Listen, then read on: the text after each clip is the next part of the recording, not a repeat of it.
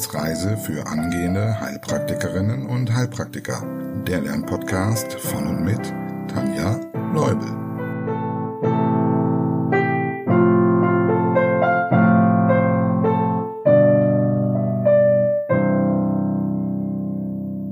Hallo und herzlich willkommen zu Folge Nummer 71. Hui, ich kann dir sagen, momentan ist echt eine aufregende Zeit.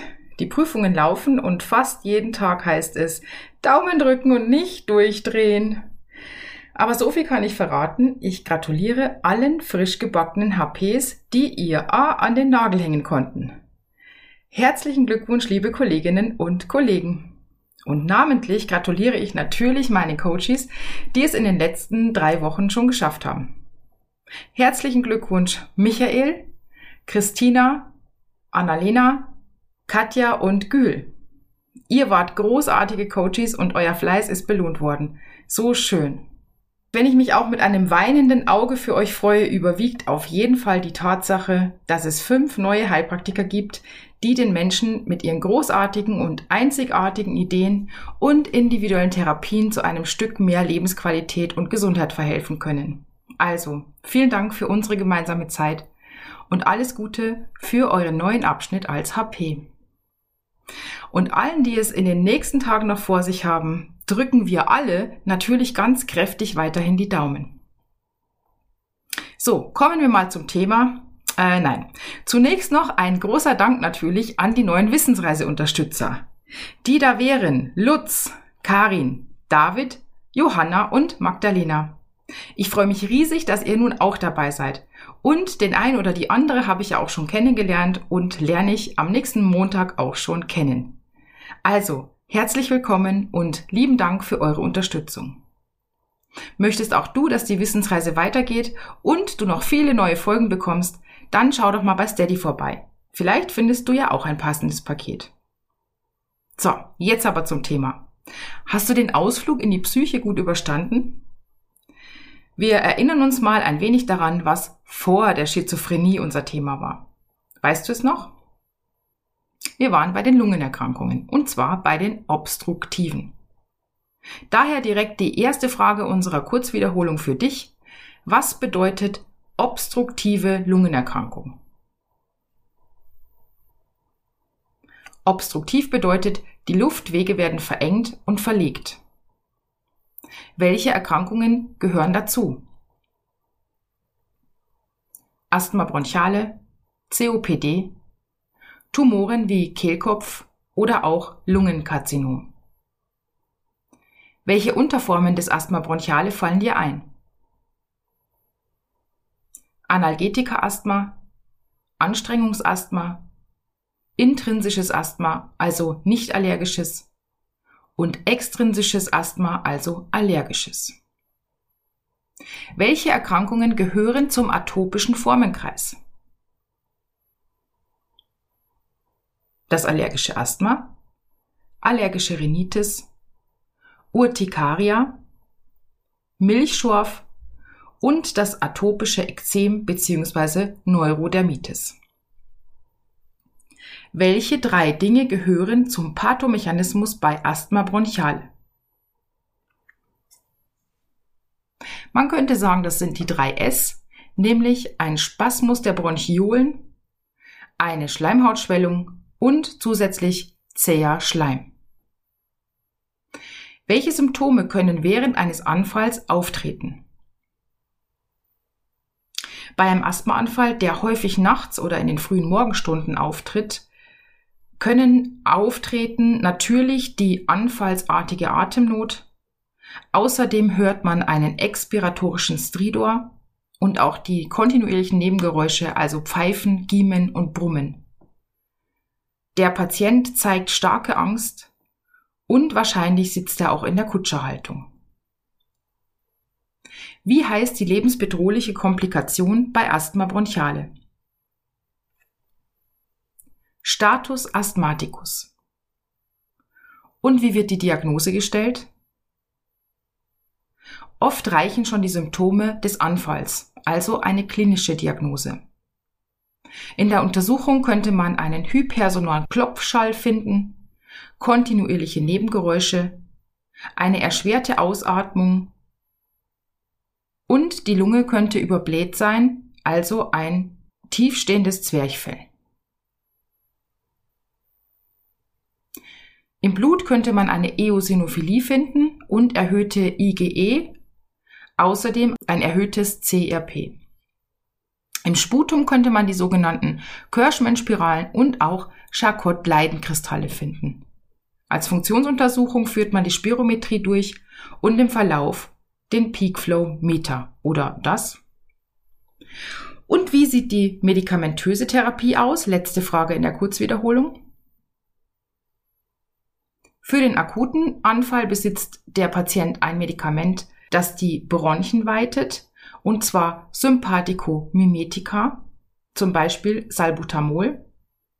Für die Langzeittherapie gibt es Glucocorticoid-Sprays und bei schwergradigem Asthma zusätzlich orale Glucocorticoide. Gut, nun wollen wir uns der anderen Seite der Medaille zuwenden, nämlich den restriktiven Lungenerkrankungen. Zunächst einmal die Frage, was bedeutet überhaupt restriktiv? Bei einer restriktiven Lungenerkrankung ist die totale Lungenkapazität verringert. Erinnerst du dich, was und wie viel das ist? Die Totalkapazität gibt an, wie viel Volumen sich nach maximaler Inspiration in der Lunge befindet. Und das sind so ungefähr 6 bis 6,5 Liter. Was sind denn Ursachen dafür? Also warum kann jetzt diese Totalkapazität verringert sein? Das kann verschiedene Ursachen haben. Zum Beispiel aufgrund einer Einschränkung des Brustkorbs oder auch des Lungengewebes. Welche Erkrankungen fallen dir ein, die diese Einschränkungen bewirken könnten? Zu den restriktiven Lungenerkrankungen gehören zum Beispiel die Lungenfibrose, Atemmuskellähmungen, Brustkorbverformungen wie auch die Skoliose und der Pneumothorax. Und wir schauen uns heute zwei davon an, um den Unterschied zu den obstruktiven Erkrankungen zu verdeutlichen. Und zwar zunächst nochmal kurz den Pneumothorax, den hatten wir schon in Folge 66, also hier nochmal eine kleine Auffrischung. Der wird sehr häufig in den Prüfungen gefragt. Es lohnt sich also durchaus, hier nochmal genauer drauf zu schauen. Und du kannst jetzt natürlich gerne mal testen, ob du alles weißt. Also drück gerne auf Pause und geh mal nach deinem Schema vor. Wir schauen uns zunächst die Definition an. Also was ist ein Pneumothorax? Der Pneumothorax ist eine Erkrankung, bei der Luft in den Pleuraspalt gelangt, wodurch die Adhäsionskraft verloren geht und die Atmung im betroffenen Lungenflügel meist nicht mehr richtig funktioniert. Und jetzt kommt das Wichtigste daran, nämlich kannst du den Pathomechanismus erklären. Ruf dir nochmal kurz den Aufbau der Pleura ins Gedächtnis. Wir haben das viszerale und das parietale Blatt, die durch ein wenig Flüssigkeit aneinander haften.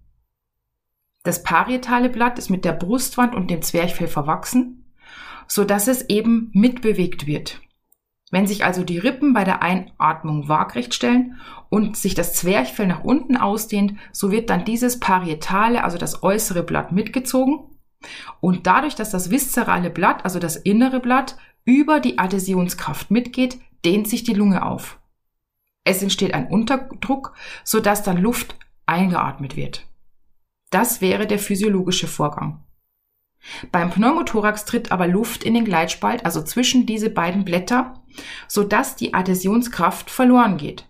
Sprich, das innere Blatt klebt nicht mehr am äußeren Blatt und die Lunge wird dementsprechend an dieser Stelle nicht mehr aufgedehnt. Wenn man das verstanden hat, kann man auch verstehen, was daraus resultiert. Aber zunächst mal die Ursachen. Welche Ursachen könnten so einen Pneumothorax auslösen? Naja, eine Verletzung der Lunge oder auch der Brustwand, Atemwegserkrankungen wie COPD oder auch Asthma, wenn es längere Zeit und ähm, heftig besteht, Lungenentzündungen und auch spontan, also ohne erkennbare Ursache. Wir hatten da in drei Unterformen eingeteilt. Fallen sie dir noch ein? Es gibt den spontanen Pneumothorax, den traumatischen und den Spannungspneumothorax. Der spontane, der spontane Pneumothorax tritt auf, wenn Luft in den Pleuraraum eindringt, ohne dass es eine offensichtliche Ursache gibt. Das kann also bei Menschen mit Lungenerkrankungen auftreten, aber auch bei Gesunden. Das ist in der mündlichen Prüfung zum Beispiel oft der schlanke, hochgewachsene, sportliche Mann, der mit plötzlichen, atemabhängigen, retrosternalen Schmerzen zu dir kommt. Der traumatische Pneumothorax beschreibt, wenn Luft in den Pleuraraum aufgrund einer Verletzung von außen eindringt, also der Brustwand oder der Lunge. Zum Beispiel bei einem Sturz, einem Unfall oder einer Verletzung. Auch ein Rippenbruch zum Beispiel könnte ein solcher traumatischer Pneumothorax sein. Der Spannungspneumothorax, das ist der, bei dem die Luft bei der Ausatmung nicht wieder austreten kann, weil die beiden Blätter sich einfach so übereinander legen, dass bei der Einatmung Luft in den Spalt eindringt, aber bei der Ausatmung eben nicht mehr rausgeht. Das heißt, es würde immer mehr werden. Das bedeutet, es baut sich ein unheimlicher Druck auf und der drückt dann auch auf die Lunge und das Herz. Zum Beispiel sieht man dann vielleicht auch gestaute Halsvenen und das kann dann zu lebensbedrohlichen Komplikationen führen. Eine weitere Form, die man noch nennen könnte, wäre der iatrogene Pneumothorax, also das Eindringen von Luft in den Pleuraspalt durch einen medizinischen Eingriff. Und das ist in der Prüfung manchmal die Akupunktur. Gut, beim Pneumothorax kann man also zumindest auf einer Seite nicht mehr so viel Luft einatmen, also beziehungsweise in die Luft in die Lunge gelangt nicht mehr so viel Luft, so dass die Totalkapazität vermindert ist und so sind wir bei der restriktiven Lungenerkrankung. Das sollte als Auffrischung reichen. Wenn du gemerkt hast, ey, ey, ey, Pneumothorax ist noch recht dünn, dann hör dir gern nochmal Folge 66 an. Wir schauen uns jetzt nochmal die Lungenfibrose etwas genauer an. Was ist die Lungenfibrose? Es handelt sich um eine Erkrankung, bei der das Lungengewebe durch bindegewebige Narbenbildung dicker und steifer wird, was dann letztlich zur Einschränkung der Lungenfunktion führt. Es gibt sehr, sehr viele Ursachen dafür und um die Verwirrung möglichst klein zu halten und für die Prüfung auch ein überschaubares Maß zu haben, nenne ich die wichtigsten, die eigentlich ausreichen sollten.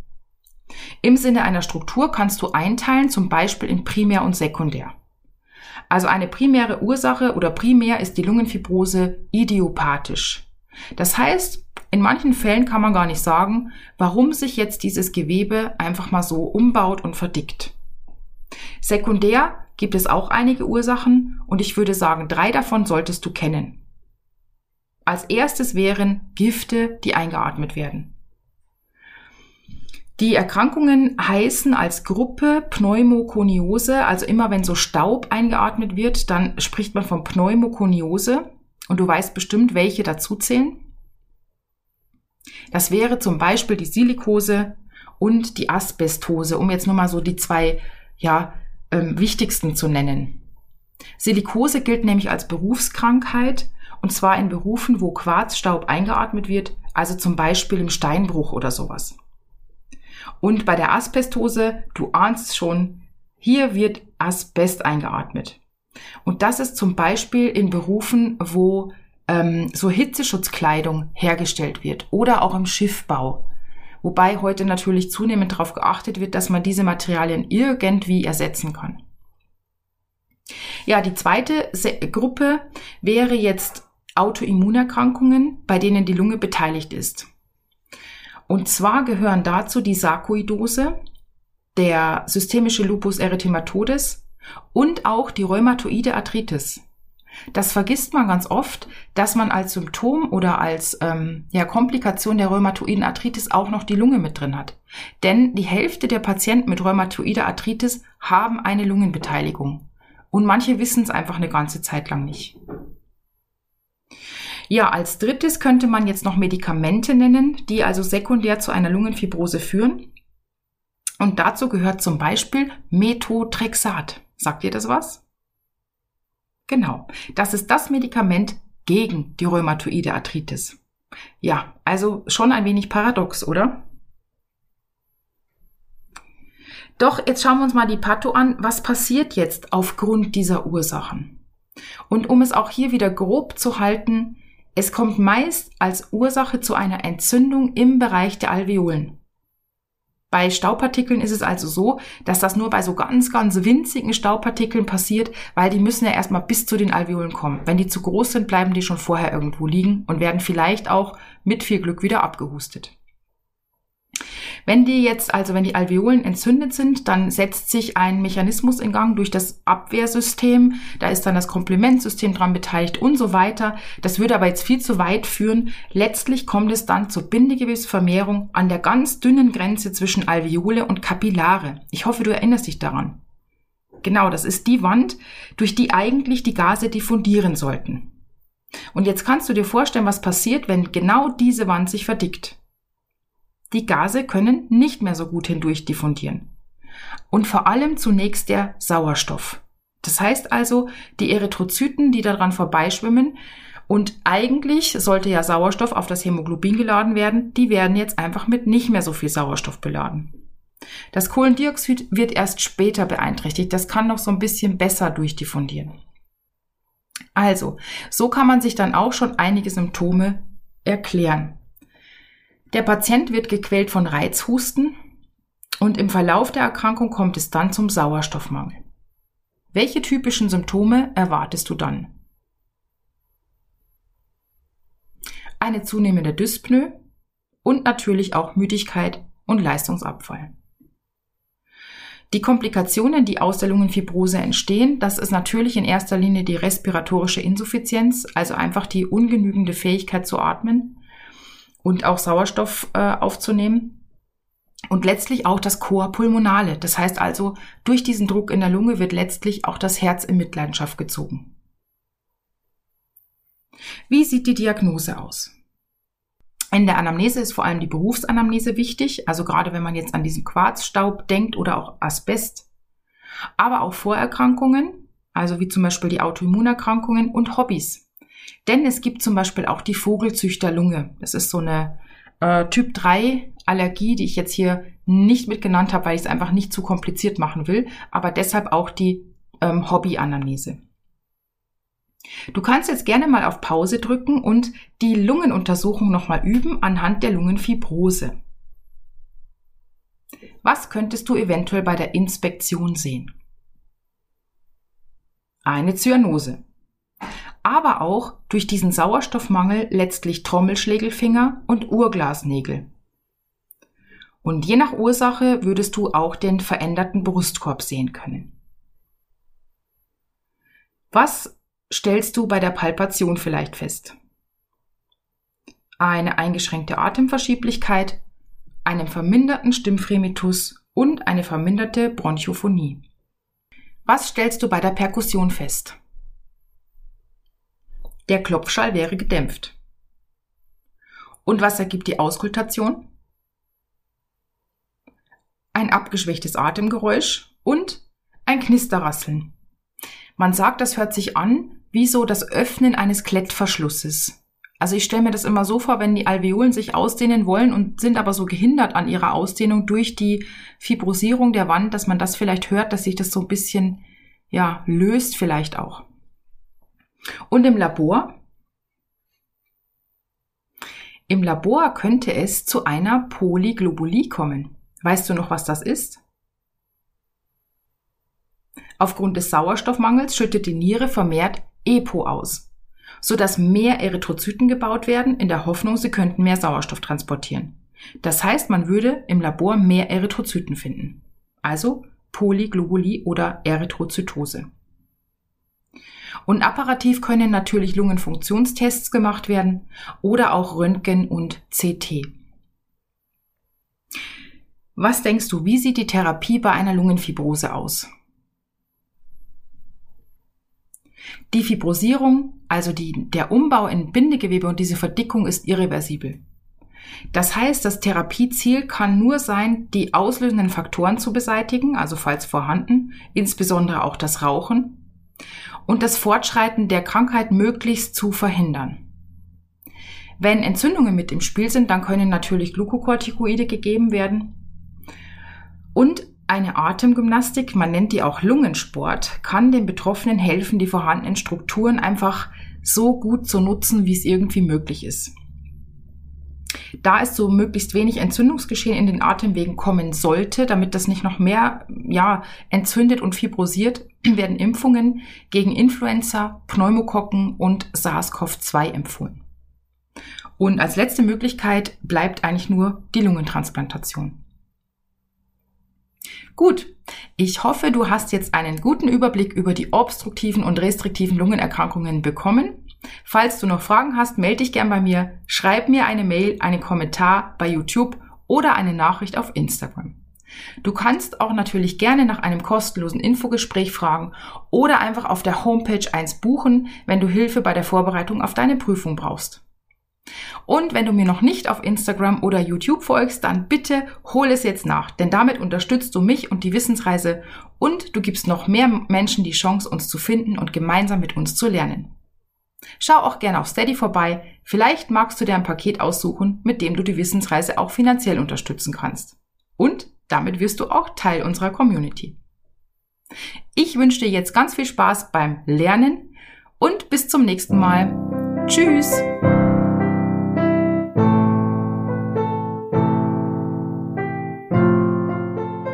Das war eine Etappe auf der Wissensreise für angehende Heilpraktikerinnen und Heilpraktiker. Der Lernpodcast von und mit Tanja Leubel.